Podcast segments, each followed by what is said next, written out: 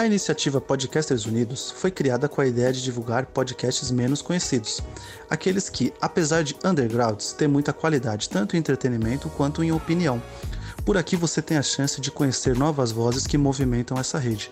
Então entre lá no nosso Instagram, o arroba Podcasters Unidos, é só escolher e dar o play.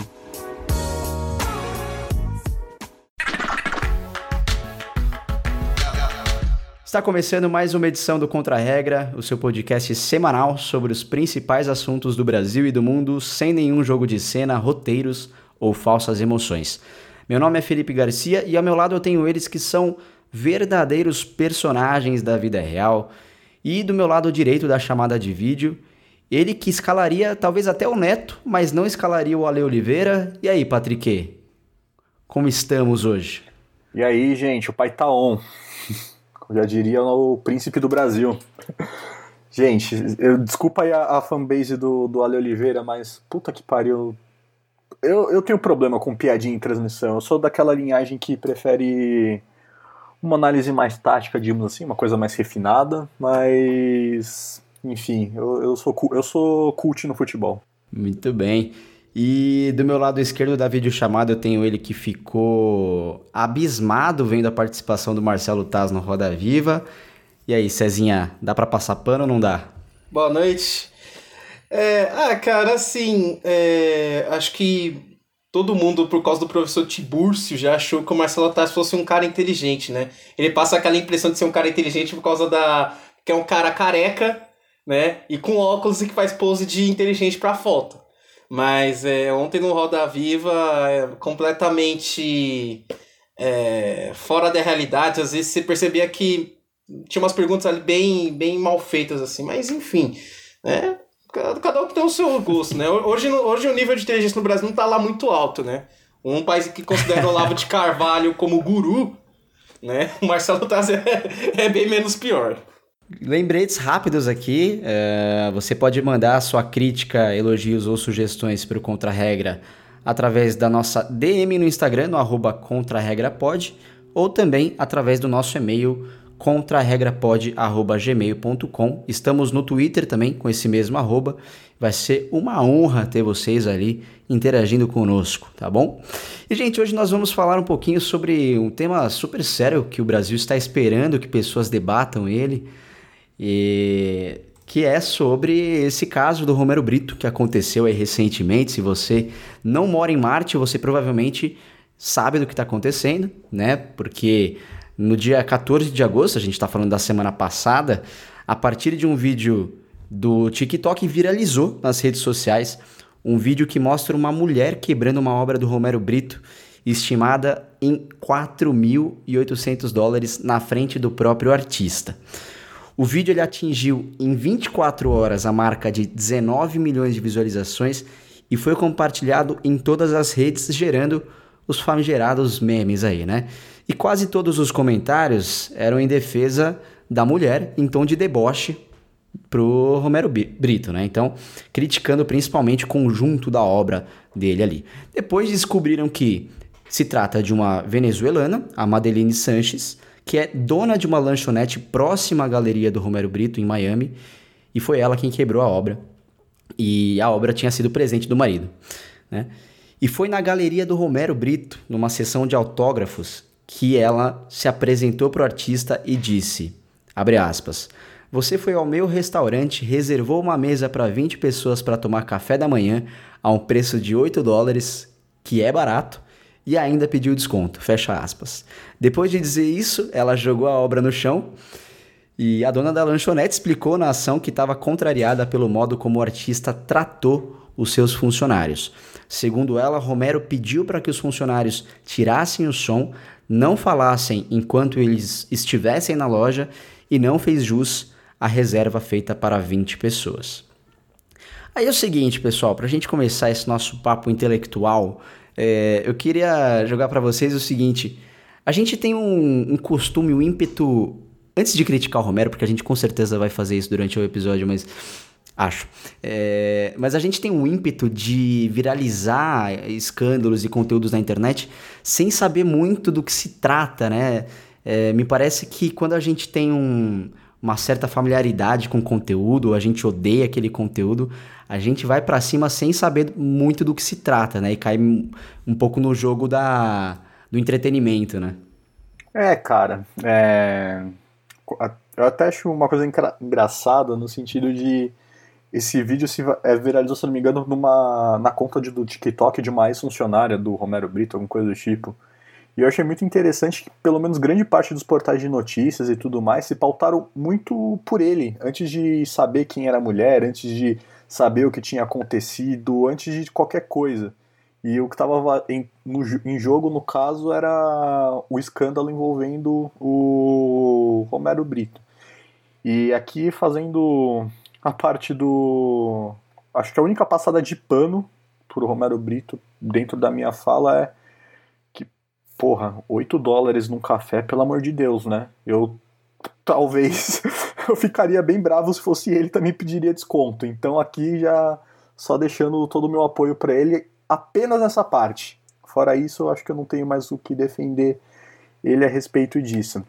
E também a gente vai entrar muito no detalhe é, da questão de é, se o que ele faz é arte ou não, porque ele é um cara que faz é, quase que produção massiva de todos os seus produtos, licenciamentos e, enfim, milhares de, de coisas, mas eu acho, acho que a gente está muito mais preocupado, sim, de fato, com a, com a parte cômica, a parte do show do negócio, do que propriamente com, com o ocorrido. E é, eu não vou mentir, eu, eu gosto de, de consumir esse tipo de conteúdo. Acho que todo mundo gosta aqui, então acho que não, a gente não vai ser hipócrita também nesse ponto.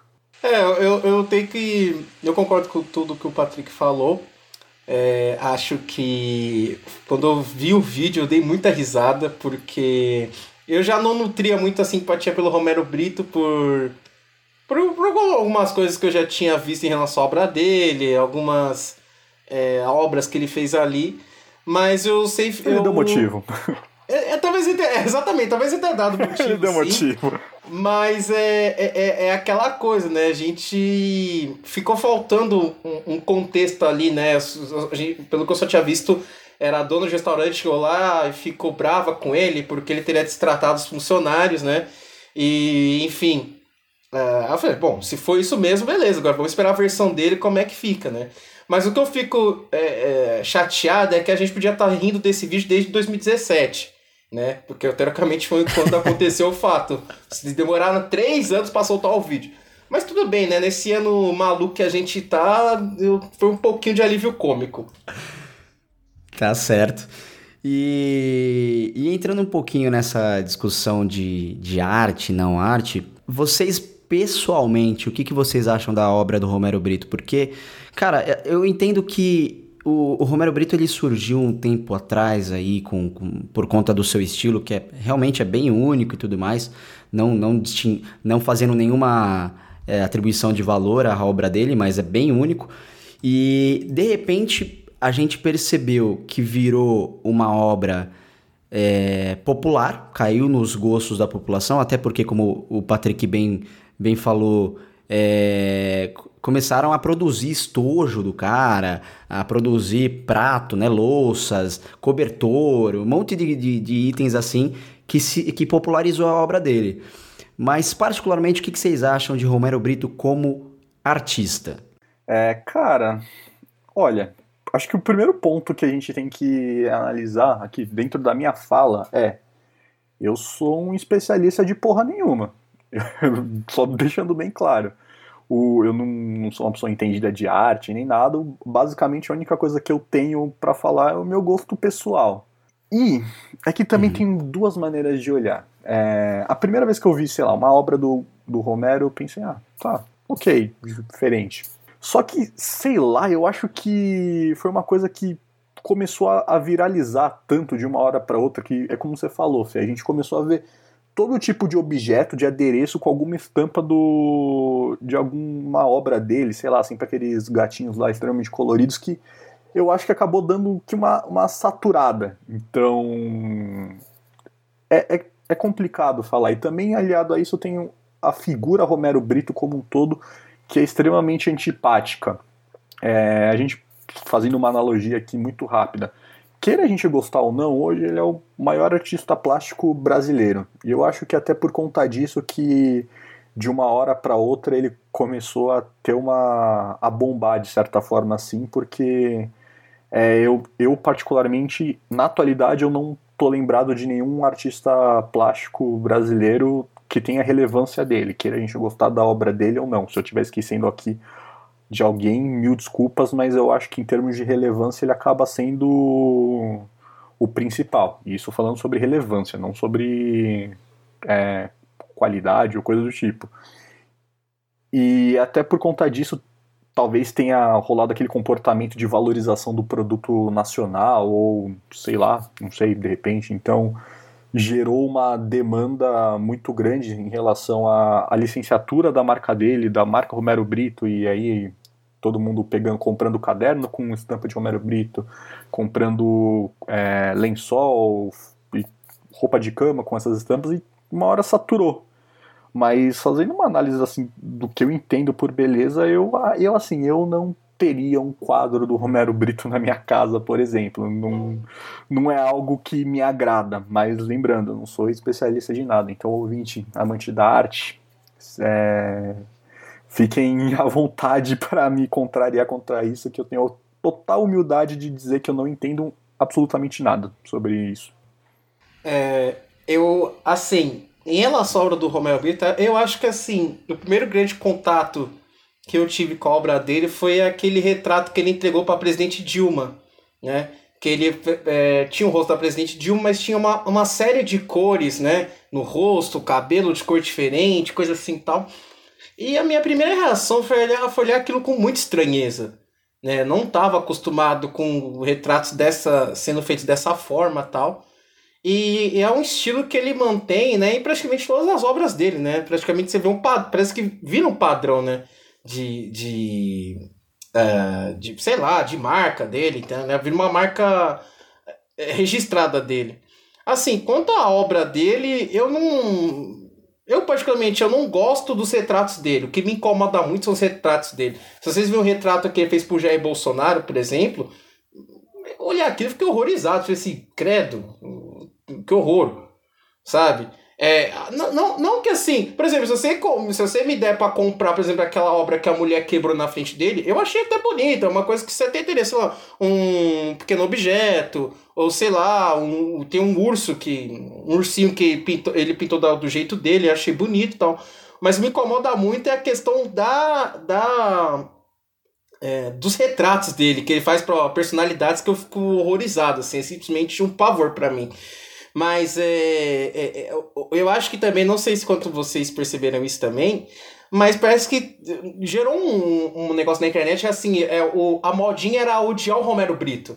Né? Da mesma forma que o pessoal tem um certo preconceito com o Paulo, Paulo Coelho, né? Autor, né? Famosíssimo, né? Mas assim, eu, por exemplo, eu nunca li uma obra do Paulo Coelho. E teve um tempinho a, atrás que eu entrei nessa onda. Ah, nossa, Paulo, o que ele tá falando? Que bosta. Mas nunca me parei, nunca parei o meu tempo para poder ler uma obra dele, tentar entender o que, que ele tá querendo dizer, é, como é que a fala, a escrita dele. Então hoje eu me abstenho, hoje eu falo, olha, não gosto da obra dele, mas isso não justifica que é, é, eu odeie ele tal. Tem gente que gosta, ele é reconhecido pelo seu trabalho, né? Tem todos os méritos que ele alcançou. Para mim pode não fazer sentido, é que nem gosto popular, é, vai do gosto de cada um. Né? Tem uns que gostam de artistas, sei lá, mais das antigas, um Picasso, um Renoir, sei lá. Mas tem gente que curte o trabalho dele, mas eu, hum, é assim como eu falei, eu tenho um, um problema sério com a. Sim. Com, com os, os, retratos que ele faz de personalidades. Eu acho muito co complicado para mim. Sim, sim. Mas vocês não acham que dentro dessa crítica à obra do Romero Brito não existe um certo elitismo, porque assim como o, o Paulo Coelho, porque o Paulo, vamos lá, né? O Paulo Coelho ele é criticado nacionalmente é, por ser um cara que, que tem uma escrita mais simples, né? Ele tem uma escrita mais, mais fácil, digamos assim, uma leitura mais fácil. E o Paulo Coelho é um, um, um dos artistas, um dos escritores mais lidos no mundo, né? E então essa, essa crítica à obra, tanto do Romero Brito e do Paulo Coelho não passa por um certo é, elitismo cultural onde é, as pessoas que falam que aquilo é ruim estão querendo é, glamourizar a arte ou, ou falar, né, ou ter aquela, aquela velha aquela velha prática de eles delimitarem o que é arte? Será que não passa um pouco por esse processo também? Ah, passa pelo esse processo. Acho que é, a gente vê isso constantemente na arte. Se a gente pensar com arte como um todo, né? Hoje em dia a gente, por exemplo, se você vai num comentário, sem, abre o YouTube, por exemplo, minha música favorita é September do, do Earth, Wind and Fire. Toda vez que eu vou lá abrir a, a música, né, deixa a música tocando, eu gosto de ver os comentários. Os comentários se dividem em dois tipos. Ah, clica aqui se você está ouvindo em 2020. Clica aqui se está ouvindo no dia 18 de agosto de 2020. Aí a pessoa vai lá e curte, comenta. E outro tipo de comentário é assim: ah, a essa época a música era boa. Ah, você vê que hoje não. E hoje não tem música lixo, né? Não sei o que tal. Sendo que, para mim, de, de, demonstra um total desconhecimento, né? Da, da, da, da música e si, da evolução da música, de como a música pode ser entendida por diversos grupos né? É, assim como daqui a 40 anos talvez vão falar sobre os racionais, de você, isso era rap de, de verdade. Talvez eu, tenha uma, eu seja uma dessas pessoas que falam, porque hoje o rap tá. Enfim, eu acho que perdeu um pouco o foco. Mas isso também vai para as outras artes, né? Por exemplo, o Felipe falou do, do Paulo Coelho, ele realmente tem uma escrita mais simples. Só que eu dificilmente conheço, dificilmente conheço alguém que começou a ler, uh, um dos primeiros livros foi Dostoiévski, Crime e Castigo, ou Guerra e Paz de, de Lev Tolstói, né? Você começa com ler um, livros mais simples. E para mim, é, quem nunca viu os caras criticando Sim. pessoas que, sei lá, liam Harry Potter, é, tudo bem que a J.K. Rowling é uma puta mulher escrota, desculpem, né? Uma transfóbica do cacete. Mas é, é Como é que é aquele filme lá que morre nas estrelas? Sei lá. Esqueci aquele a culpa filme das lá. estrelas. É, a Culpa é das Estrelas, isso. É, Crepúsculo, né? A saga Cultura adolescente é comigo, cara. Mas sim, o importante. mas, mas, o importante é entender que a pessoa tá lendo. E aquilo pode ser uma porta de entrada para que a pessoa possa aprofundar a leitura dela. Sabe? Por pegar mais clássicos, pegar mais é, é coisas diferentes. É, eu, por exemplo, até pouco na, na, na infância, eu gostava de ler muito quadrinhos. De pessoas vão ter pra achar assim, ah, quadrinho é coisa de criança, não tem como. Até que eu redescobri Mouse, reli Mouse, né? E falei, pô, quadrinhos, hoje Mouse tem é histórias incrível. fantásticas são contadas Mouse em quadrinhos. é uma das obras-primas da humanidade, cara. É uma das obras-primas da humanidade. Então, aí deu abertura, comecei a procurar o Watchmen, é, é, Demolidor, tem uma saga do Demolidor muito boa, tem umas sagas do Batman que são boas, né? E, e, enfim, vai, vai de cada um. Eu gosto de pensar que às vezes pode ser uma porta de abertura para a pessoa conhecer coisas novas, né? Então, se a pessoa dizer, ah, comecei, comecei gostando de Romero Brito, fui vendo outros artistas e acabei gostando. Então, eu não gosto de desse, desse papo de elitizar a cultura é, por, por, pedantismo. Eu, eu, acho interessante isso que o Sadar falou, eu concordo 100% com esse ponto, de verdade.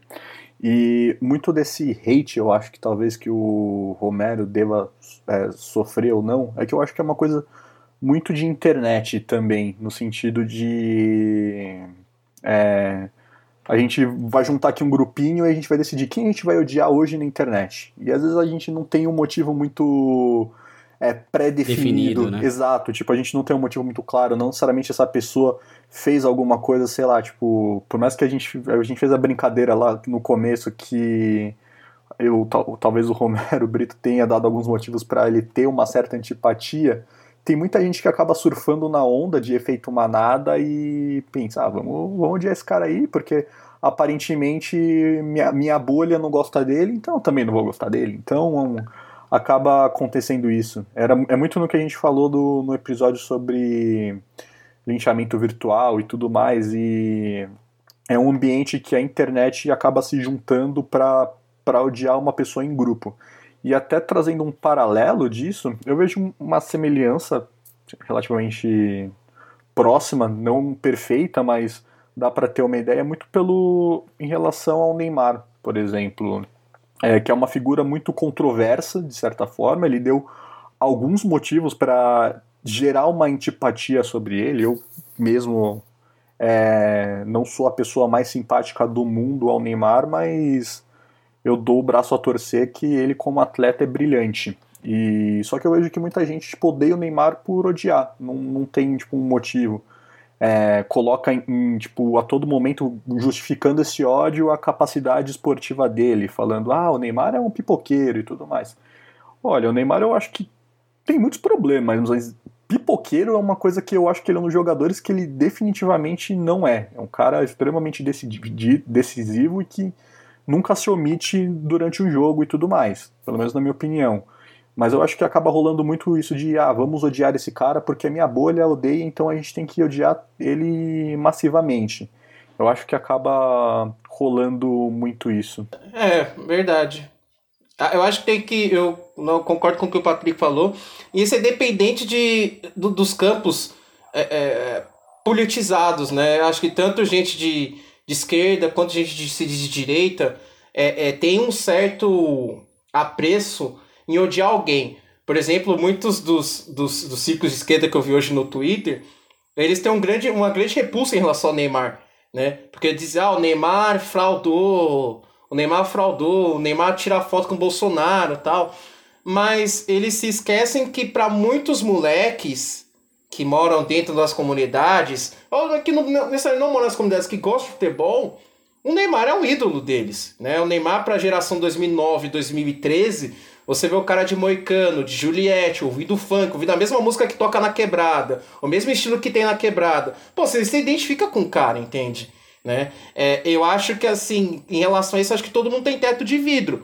Porque eu não vejo o mesmo hate que tem no Neymar em relação ao Caetano Veloso. Porque nós sabemos muito bem que é, é, é, ele sempre é relatado que teve um caso com, com uma menor de idade, né? uma relação, um relacionamento, enfim. É, e, e, nem metade disso é, é, do hate que o Neymar sofre, ele sofre. Eu não tô querendo fazer uma defesa do Neymar, tudo bem que é uma problemática ele não se manifestar alguns assuntos, de ter algumas visões que, infelizmente, a gente é, são comuns ao mundo do futebol, mas esse, esse desprezo em relação ao Neymar, a dificuldade de entender quão popular ele é, pode acabar afastando é, até os meus políticos de tentar entender como é que a população pensa, né? Eu acho que em muitos setores isso acaba dificultando até a aproximação com a população. Como, por exemplo, tem pessoas que, que eu conheço que são de esquerda que jamais vão se falar com pessoas que são evangélicas, que são católicas, que são, né, cristãs. E a gente mora num país altamente cristão. Então, assim, você vai ter que discutir com eles, você vai ter que dialogar com eles, né? Então, assim, parece que ah, vai um nicho ali, começa a querer odiar. Eu lembro, por exemplo, do Galvão, né? no Galvão em 2010 na Copa, aquele maldito programa do Pânico, né? Começou aquela campanha Cala a Boca Galvão, e muita gente começou a criticar o Galvão. Eu falei, poxa, gente, o Galvão é um dos maiores, se não o maior narrador da história do. Um dos maiores, como vocês narradores esportivos da história do Brasil. Quantos títulos que você não viu que o, o Galvão narrou, né? Aquele é, é tetra, é tetra, pega Tafarel, né? Clássicos dele. E você vê que pode passar por um hate desnecessário e só depois de 10 anos que Sim. os caras começam a realizar que o Galvão é fera, que o Galvão é bom, né? Hoje, tudo bem que já tá no, não tá mais no auge dele, né? É, da voz, enfim. Mas é um grande narrador, não tem como. Eu, eu tendo a crer, cara, que esse hate que figuras é, da sociedade acabam sofrendo, como o próprio Romero Brito, o Paulo Coelho também é, é, sofre, até o Neymar muitas vezes eu tendo a crer sim que passa por um processo de, de elitismo grande. Porque, vamos lá, se é, será que se o Romero Brito não tivesse é, seus produtos sendo é, é, comercializados nas camadas populares, ele, ele teria a crítica, ele sofreria a crítica que ele tem hoje? Será que a crítica ao Romero Brito é, é apenas uma crítica estética? Ou será que também o comportamento dele, é, e aí a gente pode até fazer uma, uma comparação com o Neymar, né, que talvez explique parte desse, desse hate, mas será que o comportamento do, do Romero Brito extra-campo, né, quando ele não está ali no seu, no seu, no seu cubículo ali, né, no, no seu lugar de arte, será que ele também não é criticável? Né? Então, eu tendo a crer que passa por um processo de elitização, porque acho que tem muita gente que quer dizer o que é cultura e o que não é cultura. Assim acontece com Romero Brito, assim acontece com, com, é, com o Neymar muitas vezes, e assim acaba acontecendo com o funk muitas vezes, né? É, não é difícil você enxergar na sociedade setores e pessoas próximas que criticam o funk, alegando que aquilo não é cultura porque fala palavrão, porque é do povo, porque não sei o que, não sei o que lá, né? É, eu concordo, Fê. Você está completamente certo. É, eu acho que também muito, acontece muito isso também, porque a partir do momento que a gente estava falando que hoje ele é o artista plástico de maior reconhecimento no Brasil, imagino eu que, é um, que tem o maior alcance, então você acaba é, ficando mais exposto como um todo. Então, muita gente que não necessariamente vai conseguir fazer uma análise mais técnica do. Se de sem querer, tipo.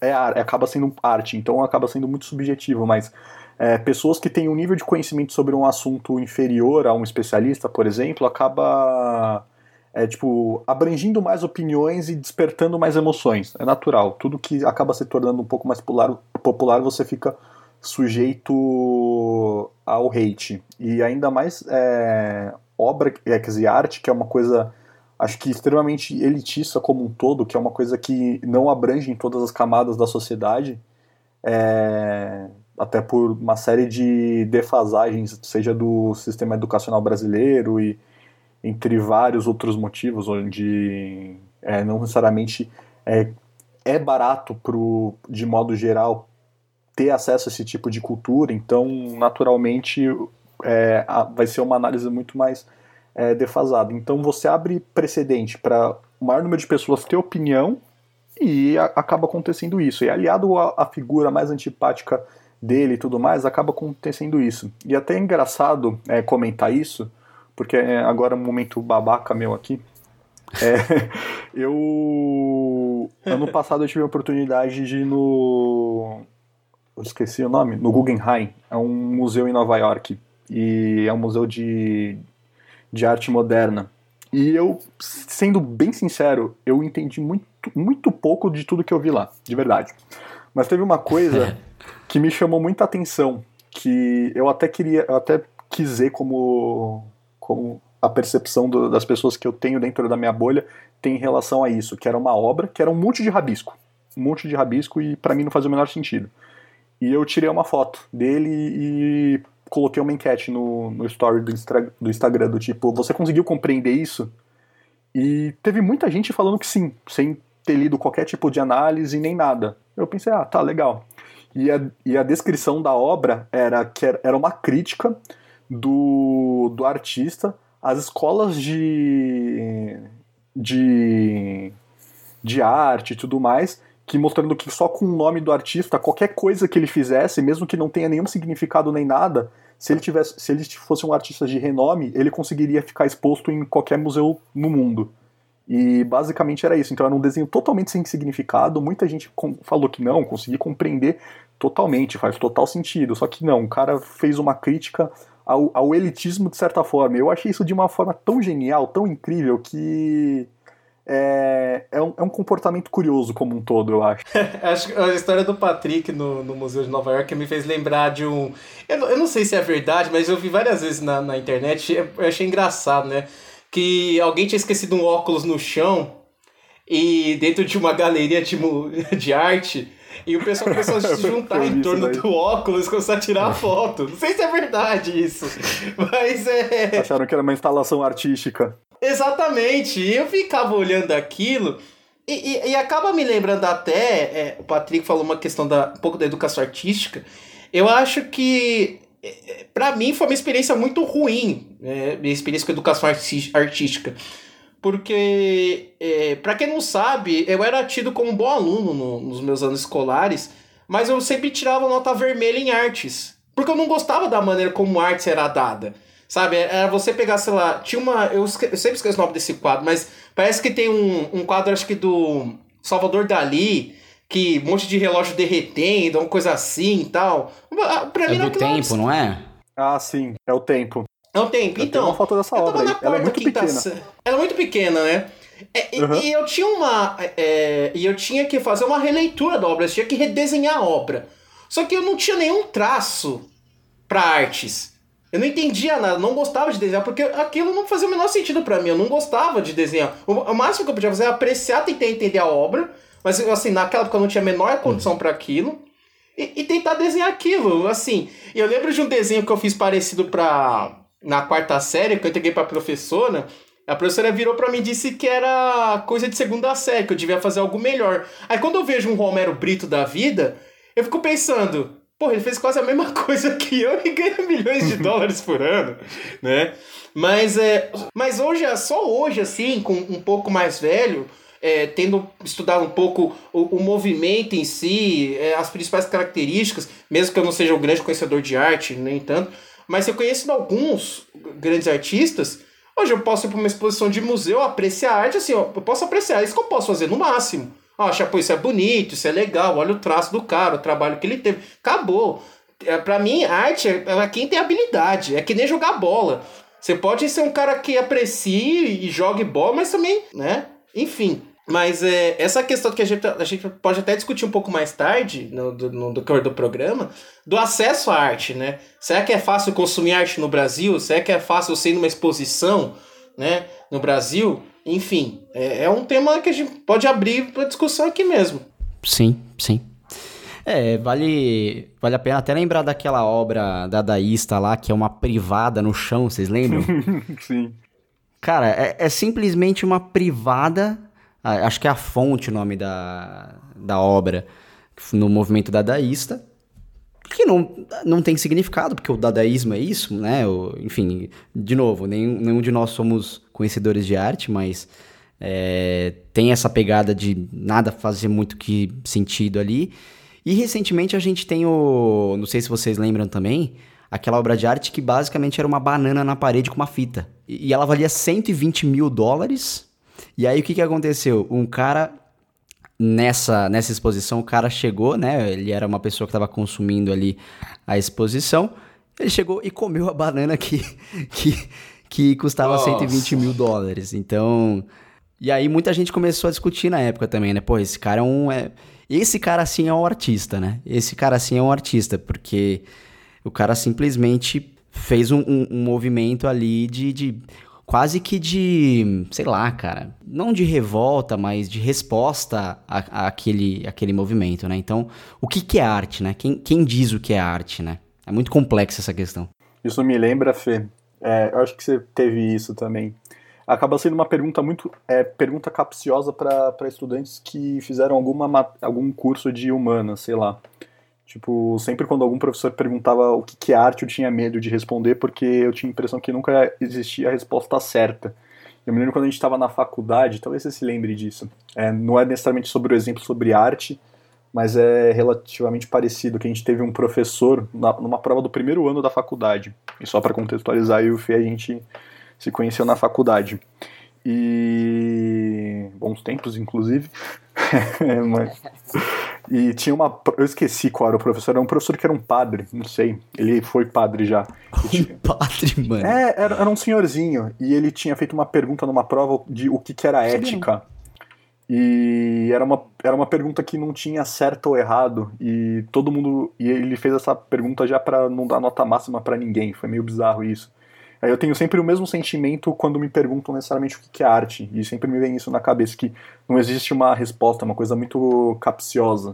É, acho que estudos sociais como um todo, a gente, abre, a gente acaba abrindo é, muito pretexto para diversos tipos de interpretação, a gente lida muito com um contexto que está inserido deter, é, determinado momento da humanidade, como a gente não tem necessariamente todo o conhecimento, o contexto histórico que tinha, então a gente abre vários canais para algum tipo de interpretação e é muito complicado a gente fazer uma, qualquer tipo de análise nesse sentido, que acaba sendo tudo muito subjetivo. E em relação à postura do Romero Brito é, com as figuras de poder, porque o, acho que foi o Cezinha que, que abordou isso.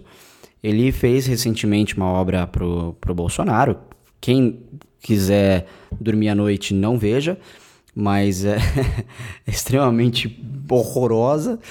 É, e assim, ele historicamente tem essa, essa né, esse, esse hábito de se aproximar de algumas figuras de poder. Ele também fez um quadro personalizado para o Dória, enfim. O que, que vocês acham disso? Vocês acham que é natural, historicamente, né, um artista plástico ele se associar a algumas figuras de poder? Ou vocês criticam essa postura? É, eu não critico, assim, é, eu posso criticar de outra forma, mas é sempre bom lembrar que a própria história da arte, dentro da história da arte, há muitos artistas, houveram muitos artistas, na verdade, que foram patrocinados por mecenas, ou por governantes, ou por reis, rainhas, né, de toda a Europa, né? Inclusive, acho que o Debret, é, artista, acho que francês ou suíço, não sei exatamente, acho que é francês, que veio para o Brasil, é, a convite de Dom Pedro I, né, e fez uma série de obras em relação ao Brasil. Uh, né, tem quadros famosos de artistas que retrataram que, que retratavam reis e rainhas, né? Uh, então a gente não pode, se a gente for criticar o Romero Brito por tentar se aproximar dessas figuras, a gente pode, é, a gente não ter que criticar também esses grandes artistas, alguns deles que é, fizeram a fama por conta disso, né? É, da Vinci, por exemplo, fez muitas obras é, graças ao suporte que recebia desses mecenas, enfim. E tem artistas que não, acho que Van Gogh nunca pintou um, um monarca, coisa assim tal. Picasso também, não sei, acho que não. E tem o nome deles ali feitos na história. Então a gente não. Eu, particularmente, não ia condenar o Romero Brito por isso. O que eu posso tentar é, é, dizer é que há uma. Um, em relação ao Bolsonaro, que há um certo oportunismo, né? É, me, me soa muito estranho o cara que diz que quer espalhar a felicidade através da, da obra dele, a alegria, é fazer um retrato de um cara que, enfim, todos nós sabemos as falas absurdas que ele faz em relação a, a, a apoio às ditaduras, né, ao ditador Strauss, né, que foi um pedófilo notório, enfim, me soa um pouco contraditório, né, a, essa, esse posicionamento dele em relação a, a, ao Bolsonaro né? Mas enfim, Bolsonaro, Dória, né? Que disse que a partir do 1 de janeiro a polícia ia atirar na cabeça, é, a polícia vai atirar para matar, né? Enfim, é, é, meio complicado isso, mas é, é, isso acho que pode ser dito em relação contra o Romero Brito. Agora, essa tentativa de se aproximar a, a políticos, a figuras famosas, é, acho que no mundo da arte é necessário, né? Para divulgar, ganhar um like, ganhar divulgação, e muito mais em tempos modernos que a gente vive hoje, que praticamente tudo é, é, é, depende da internet, depende da, é, de como é, é um melhor meio de saber quem são os, os novos é, os novos os novos manda-chuvas na, na praça. É, eu concordo com, com o César nessa questão de acho que não faz sentido necessariamente a gente fazer um julgamento específico de de ele estar tá alinhado com, com determinado político ou não. Acho curioso do ponto de vista me soa um pouco de oportunismo no caso, então necessariamente ele dá um presente para para Dilma e depois dá um presente para o Bolsonaro, que são espectros totalmente diferentes, mas nem, nem cabe a mim julgar tanto em relação a isso.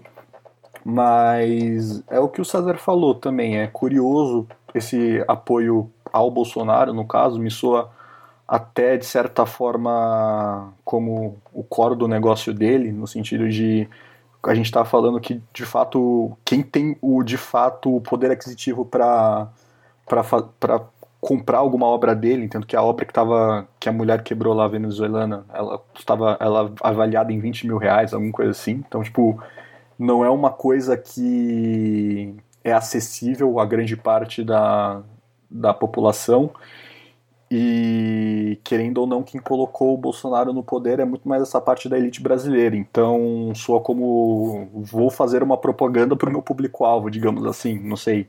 Me soa muito mais essa, essa, essa imagem. Ainda mais que é um cara que ele vive de arte e tá presenteando um cara que não fez absolutamente nada pelo pela, pela, pela classe artística dele. Então a gente tem secretário de cultura que é, deliberadamente faz um, algum tipo de apologia ao nazismo, tem todo aquele rolo que teve com a Regina Duarte, então acaba não fazendo muito sentido é, a classe dele se alinhar ao a um governante que não agregou nada como um todo para aquilo que ele faz.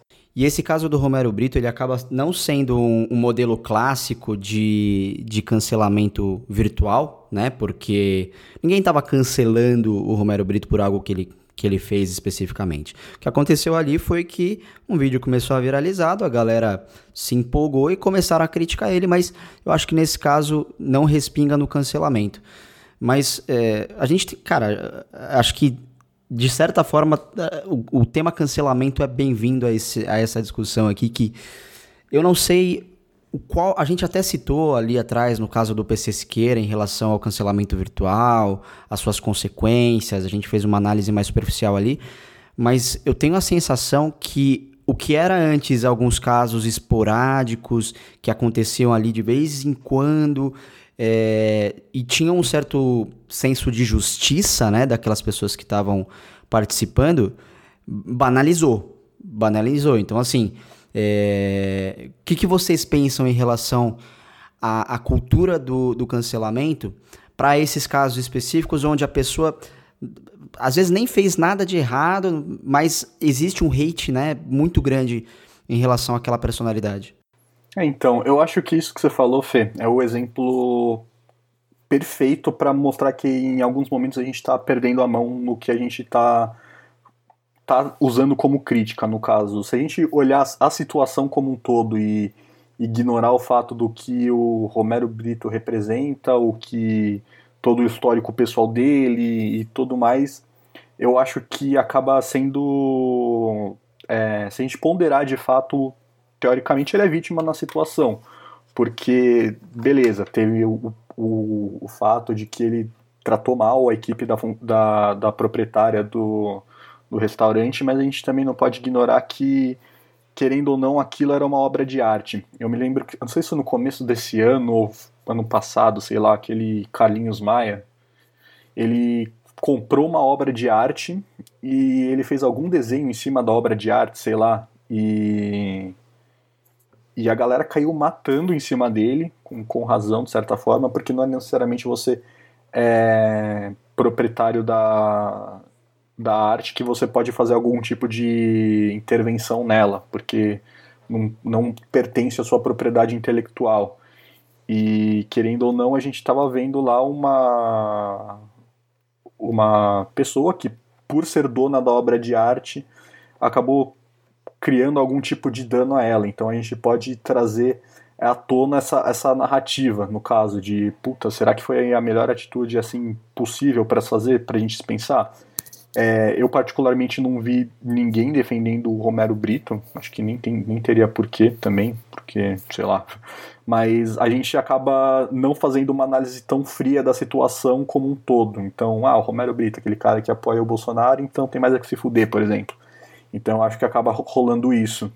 Eu, assim, eu tenho uma visão um pouco diferente do Patrick no sentido de. Ó, uma discordância saudável, tá, gente? Pelo amor de Deus, né? Vou querer brigar aqui, não. Eu quero é Mas... briga aqui, hein? Eu quero treta no programa de hoje, hein? Racha no contra-regra. Mas assim, vamos parar para pensar, né? A gente tem que entender primeiro o que, que, que levou a mulher a fazer aquilo. Bom, ele maltratou funcionários do restaurante dela, certo? A gente tem até algumas gírias, alguns, alguns provérbios de internet que diz assim, né? Se você quer saber como é que uma pessoa é realmente, veja como é que ela trata os seus inferiores, entre aspas, né? Ou veja como ele trata o garçom. É aquele cara que tem mestrado, doutorado, mas não dá um bom dia pro porteiro, entende? É, e, e assim, Uh, uma mulher ter chegado na loja dele ter quebrado a obra na frente dele, não, o motivo não pode ser qualquer coisa. Né? É, não poderia ser um motivo tosco. Enfim, é, nada justifica você tratar um funcionário do restaurante que está lá, que provavelmente são pessoas, podem ser imigrantes que estão lá tentando ganhar vida, ou pessoas da própria região lá que, tão, que tem um salário um pouco mais baixo tal. É, é, para mim não justifica. Eu acho que eu estou percebendo que muitas, muitas pessoas estão usando o cancelamento para escaparem de responsabilidade sobre seus próprios atos.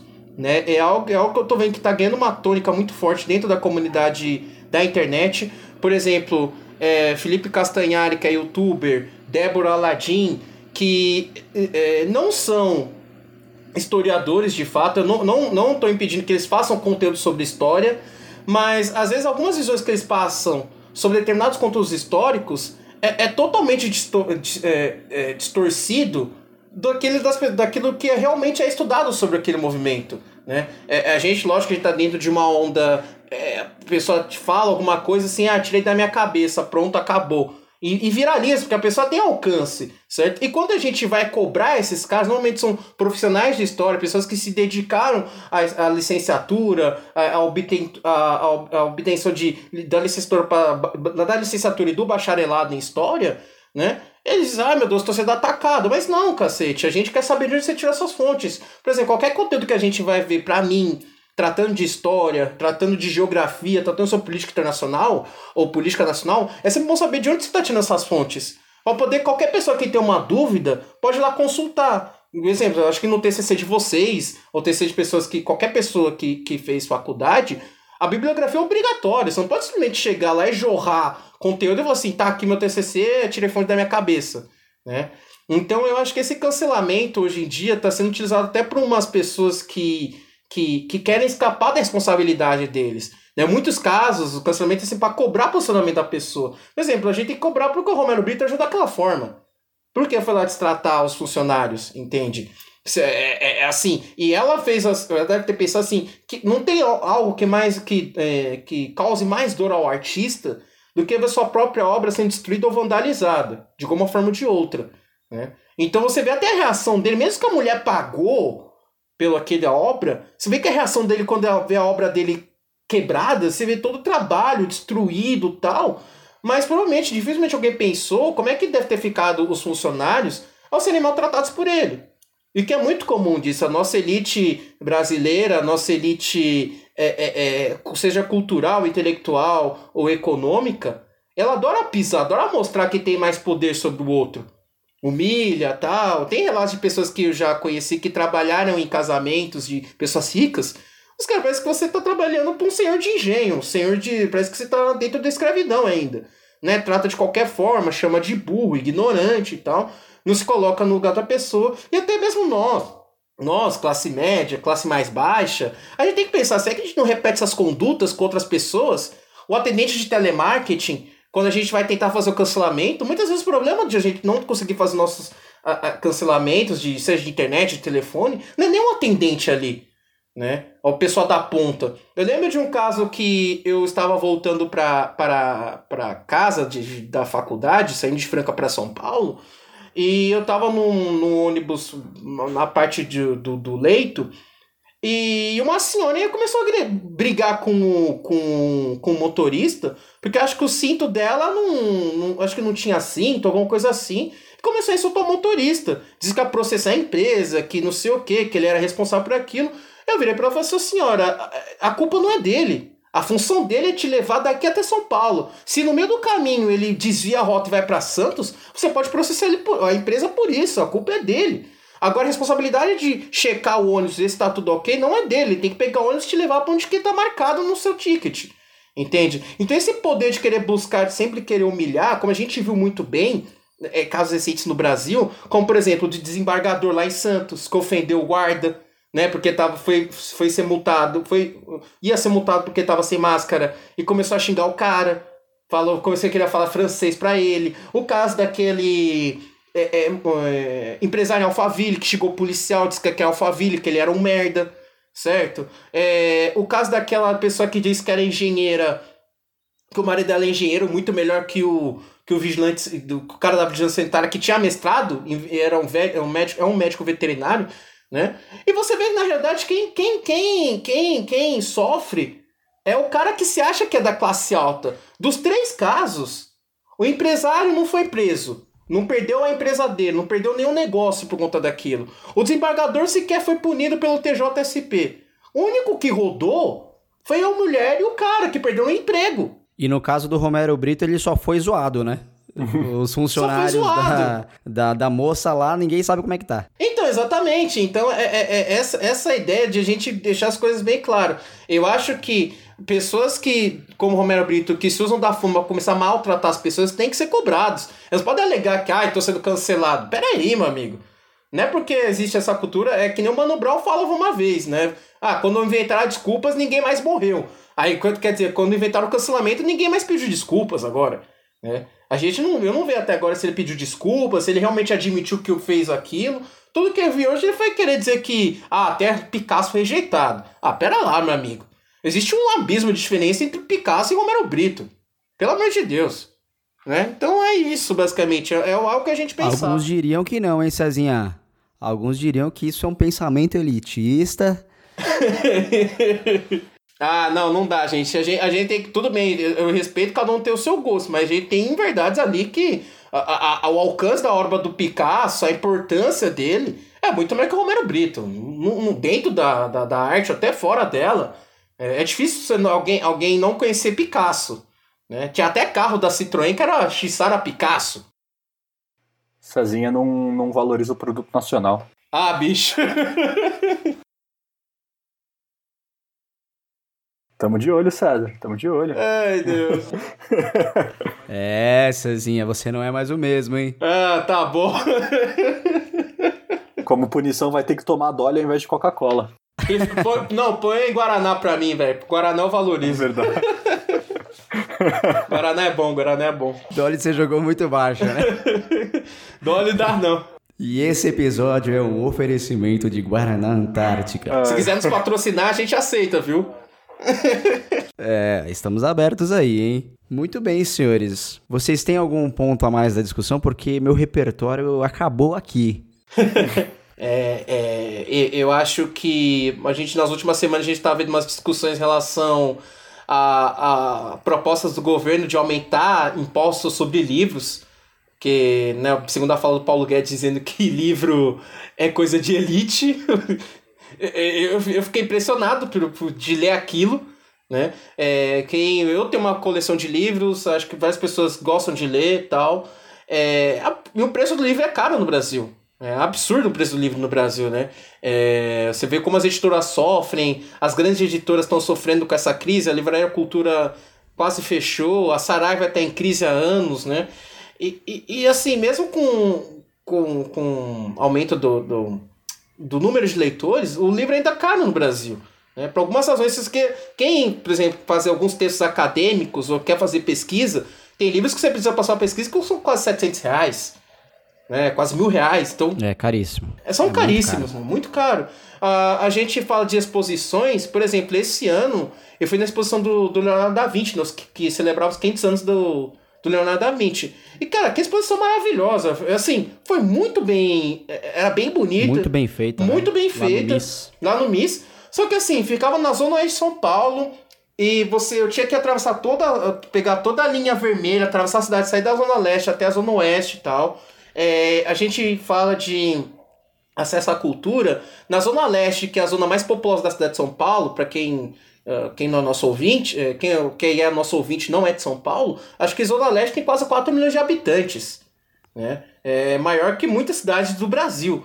Né? E, e, e quase não tem um, um, um polo de, de, de, de cultura dentro, assim, um museu grande, um museu reconhecido tal. A maioria deles está reconhecido dentro do centro de São Paulo, em áreas mais nobres, né? É, mas assim, não pode se dizer que o Brasil o brasileiro não tem apetite de cultura. A gente pode falar que não tem muito acesso porque por falta de planejamento mesmo, né? Uh, fui, por exemplo, em julho do ano passado, a exposição da Terceira do Amaral. É, dias que não, que, não, que não tinha cobrado ingresso, tinha gente de tudo quanto era lugar, fazia filas enormes, dava a, volta na Paulista, na, em ruas próximas do MASP. Entende? Então é uma questão da gente discutir o acesso à cultura. Será que realmente tem a gente tem acesso à arte? E os nossos museus, como é que fica, né? Quantos incêndios que a gente não está vendo que já tivemos em cinco anos? A gente pode falar do Museu da Língua, da Portu Museu da Língua Portuguesa, o Museu Nacional, que perdemos tudo, né? Infelizmente né? E o Bolsonaro cagou para aquilo, dizendo, né? E daí, que pena, queimou, né? É, é, enfim, a gente tem que questionar, sim, né? Sim. É, nesse caso aí, Cezinha, do MIS, eu até é, tentei também ir nessa, nessa exposição, porque realmente estava muito atrativa, né? E, e eu, cara, peguei o, o metrozão ali, fui até a Barra Funda, porque foi na nova sede do MIS, né? Ali na, na, perto da Barra Funda. Só que o acesso já era difícil, porque não ficava próximo do metrô e você tinha algumas poucas linhas de ônibus que passavam ali, enfim.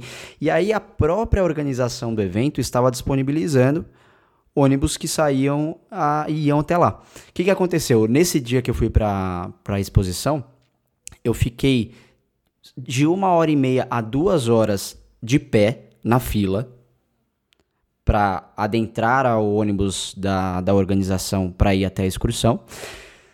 É, para ir até a excursão, não, para ir até o, o museu. Chegando lá, cara, só tinha horário pra. Tipo assim, é, era o último horário do dia. Então eu, eu teria que ficar mais quatro horas no, do dia ali para ter acesso àquela exposição. Por que, que eu tô falando isso? Porque é uma, é parece que é uma dificuldade de você de você ter esse se eu que tenho a oportunidade de ir até lá, de fazer isso e tudo mais, é, né? Porra, imagina. Então, parece que dificultaram o acesso ou eu não sei, eu não sei, mas parece que a estrutura não é bem feita para que você receba uma grande quantidade de pessoas em dias gratuitos, né? Porque foi num dia gratuito que você não precisava pagar o ingresso ali e tudo mais.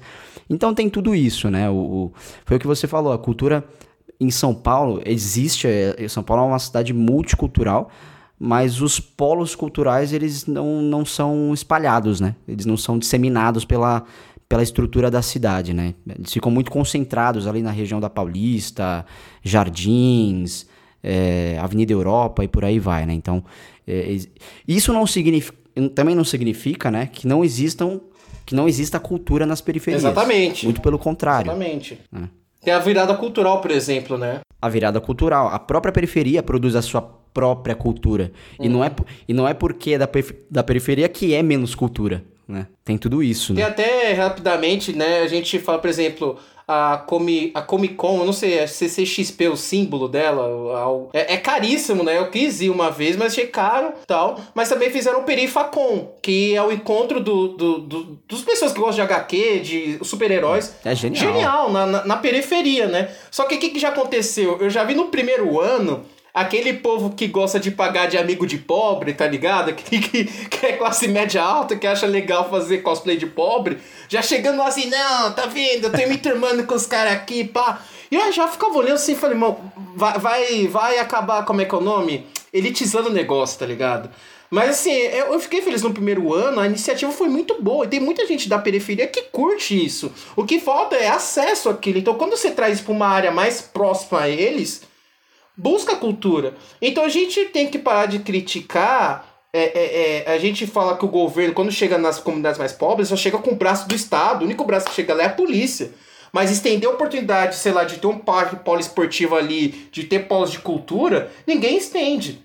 Aí depois a gente, sei lá, chega num momento, por exemplo, sei lá, Olimpíadas, a gente fica falando, nossa, porque o Brasil tem poucas medalhas. Talento a gente tem pra caramba. Mas se falta oportunidade de você inserir uma política de, de esporte, de cultura, para buscar esses talentos ali, né? Então é, é, é, é complicado isso. Enfim. Patrick, algum comentário? Não, acho que vai muito dentro dessa, dessa linha que o César puxou. Eu acho que também não, não faz muito sentido a gente fazer uma super cobrança que a, a gente tem um povo instruído, um povo instruído em tal assunto, sendo que a gente não dá a menor, a menor assistência para isso. Até puxando um assunto mais que o César falou agora, eu acabo, eu acabo tendo um pouco mais de domínio. Por exemplo, o que justifica a gente ter uma campeã mundial de esgrima, por exemplo? A gente, o Brasil tem hoje uma, uma campeã mundial de esgrima.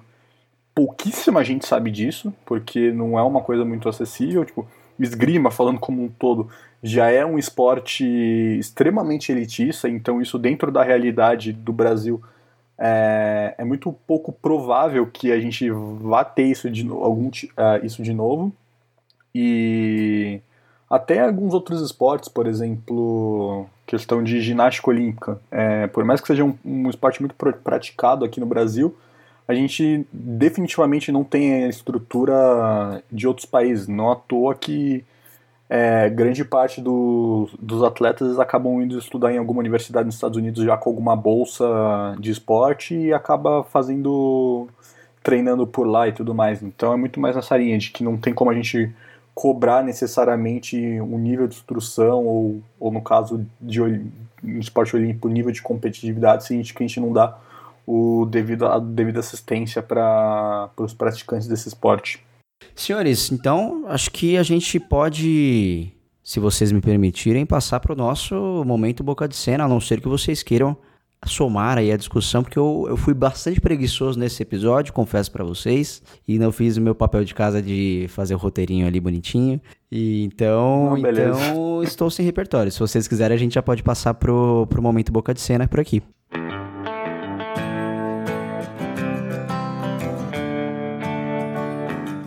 Bom, minha recomendação é o filme Colônia do que tem como elenco a Emma Watson, por exemplo, que é a Hermione no Harry Potter, então acho que todo mundo vai conhecer melhor. o Cezinha provavelmente vai gostar do, do tema, que eu sei que é uma coisa que ele curte bastante. O tema, não a situação, tá? Só pra deixar claro. É, que é um filme que trata muito do que foi a ditadura do Pinochet no Chile. E basicamente mostra como foi é, toda a parte de revolta, como um, um, campo de concentração que é instaurado lá no Chile mesmo para meio que catequizar as pessoas e tudo mais, e mostra que na verdade é um campo de tortura, uma prisão que é, nunca ninguém conseguiu sair de lá, e mostra como, de, é, como era é, de fato os métodos de tortura que se tinham com as pessoas que eram contrárias ao sistema de, é, ditador e tudo mais. E é um filme bem legal é, nesse sentido, porque pelo menos eu nunca vi nenhum tipo de, de obra relacionado a. Então, pelo menos tão bem feito em relação a algum tipo de ditadura aqui na América do Sul, ainda mais com, com um elenco muito bom. Então, minha dica é essa de hoje. Eu vou complementar com a, com a minha recomendação, então, que é A Máquina do Ódio, Notas de uma Repórter sobre Fake News e Violência Digital, da Patrícia Campos Melo. Ela é a repórter que da Folha de São Paulo que sofreu várias ameaças depois dela investigar os esquemas de fake news uh, durante a campanha bolsonarista. É um livro que acabou de ser lançado. Você encontra ele por aproximadamente 50 reais aí na, nas maiores livrarias do Brasil. Vale a pena para você entender como é que funciona essa, esse esquema, como funcionou esse esquema e como que isso atenta às liberdades do Brasil e do mundo. Então, vão lá, Patrícia Campos Melo, A Máquina do Ódio. É, bom, é, eu tenho quatro dicas culturais hoje. Ô, louco. Ô, louco. É, eu resolvi pegar um pouco mais... Que isso? Não, é porque... O cara chegou chegando. Não, não, é porque eu acho que eu resolvi pegar mais leve, porque eu disse semana passada, foi, eu achei um pouco pesado, né? Falar sobre o tema tão pesado quanto a pandemia, acho que essa semana dá uma arejada nisso. É, já que a gente falou de artes, eu vou começar indicando do, duas, dois, duas produções cinematográficas, né? Primeiro é o filme chamado Com Amor Vincent, ou Com Amor Van Gogh, eu não sei como é que tá na Netflix, né? Com uma animação biográfica sobre Exatamente assim, do... com Amor Van Gogh. Com Amor Van Gogh, né? É, é, é um. Acho que um dos melhores filmes que eu já vi na minha vida. É, sobre o Van Gogh, assim, não só sobre o Van Gogh, mas assim, do cinema em geral. É uma animação que acho que levou 3, 4 anos para ser produzida, né? Que é tudo feito à base de pinturas mesmo, com o mesmo estilo do Van Gogh. A trilha sonora achei maravilhosa, o filme é muito bom. Aborda umas questões sobre até a vida em si, né? Porque a gente viu como Van Gogh, Van Gogh tinha uma vida extrema, foi, teve uma vida extremamente difícil. então, é um filme que eu recomendo muito. A, a outra indicação é, cinematográfica também está na Netflix. É uma série da TV catalã chamada Merli.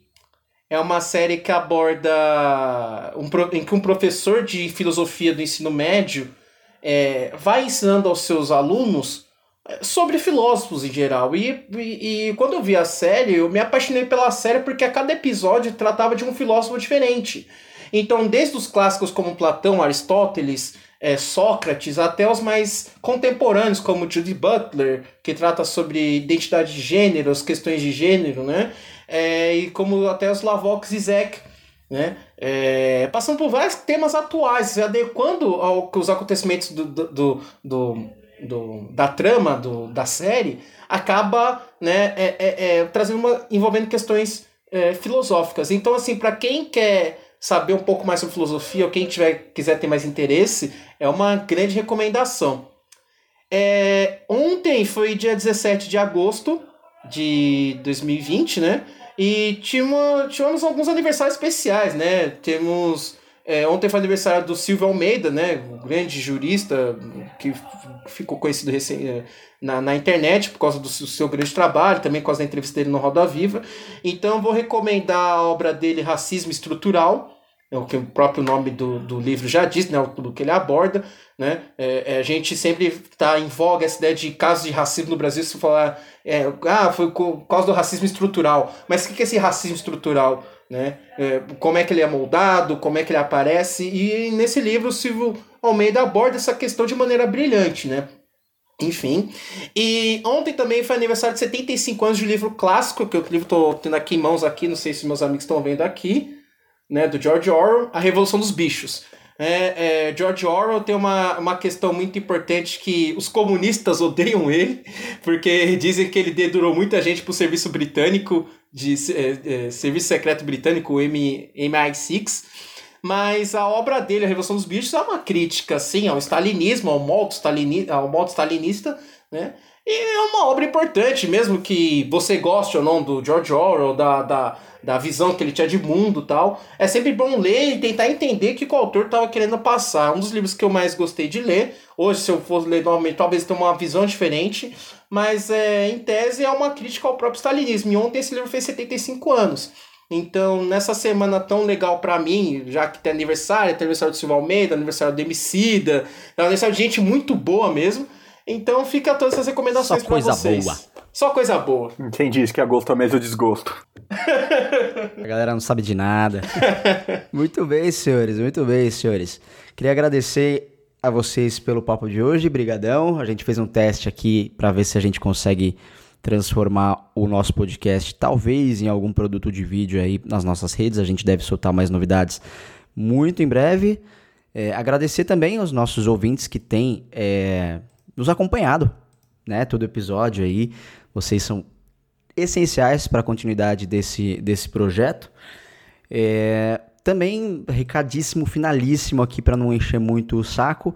Não se esqueçam de seguir o Contra-Regra no seu agregador de podcast. Se você chegou aqui até agora e ainda não segue o Contra-Regra, não se esqueça de clicar no botão de seguir ali no Spotify, no Google Podcasts ou qualquer outra coisa do gênero porque assim você acompanha tudo que sair no Contra-Regra de maneira antecipada. Tá bom, senhores? É isso. O Cezinha está atrás de um livro agora, essa cena está muito engraçada. é, o, é o que eu ganhei de aniversário. qual, que livrão que é esse aí, Cezinha? O Lotus eu, Azul? É, do Tintin, eu ganhei de presente de aniversário da minha namorada aqui, ó. Bem bonito o livro. Olha, que bonito, cara, que livrão. Muito bem, muito bem. Então tá bom, senhores. A gente se fala na semana que vem. E obrigado pelo papo. Um abração, se cuidem. Um abraço, galera. Beijo. Tchau, tchau. Força, Neymar.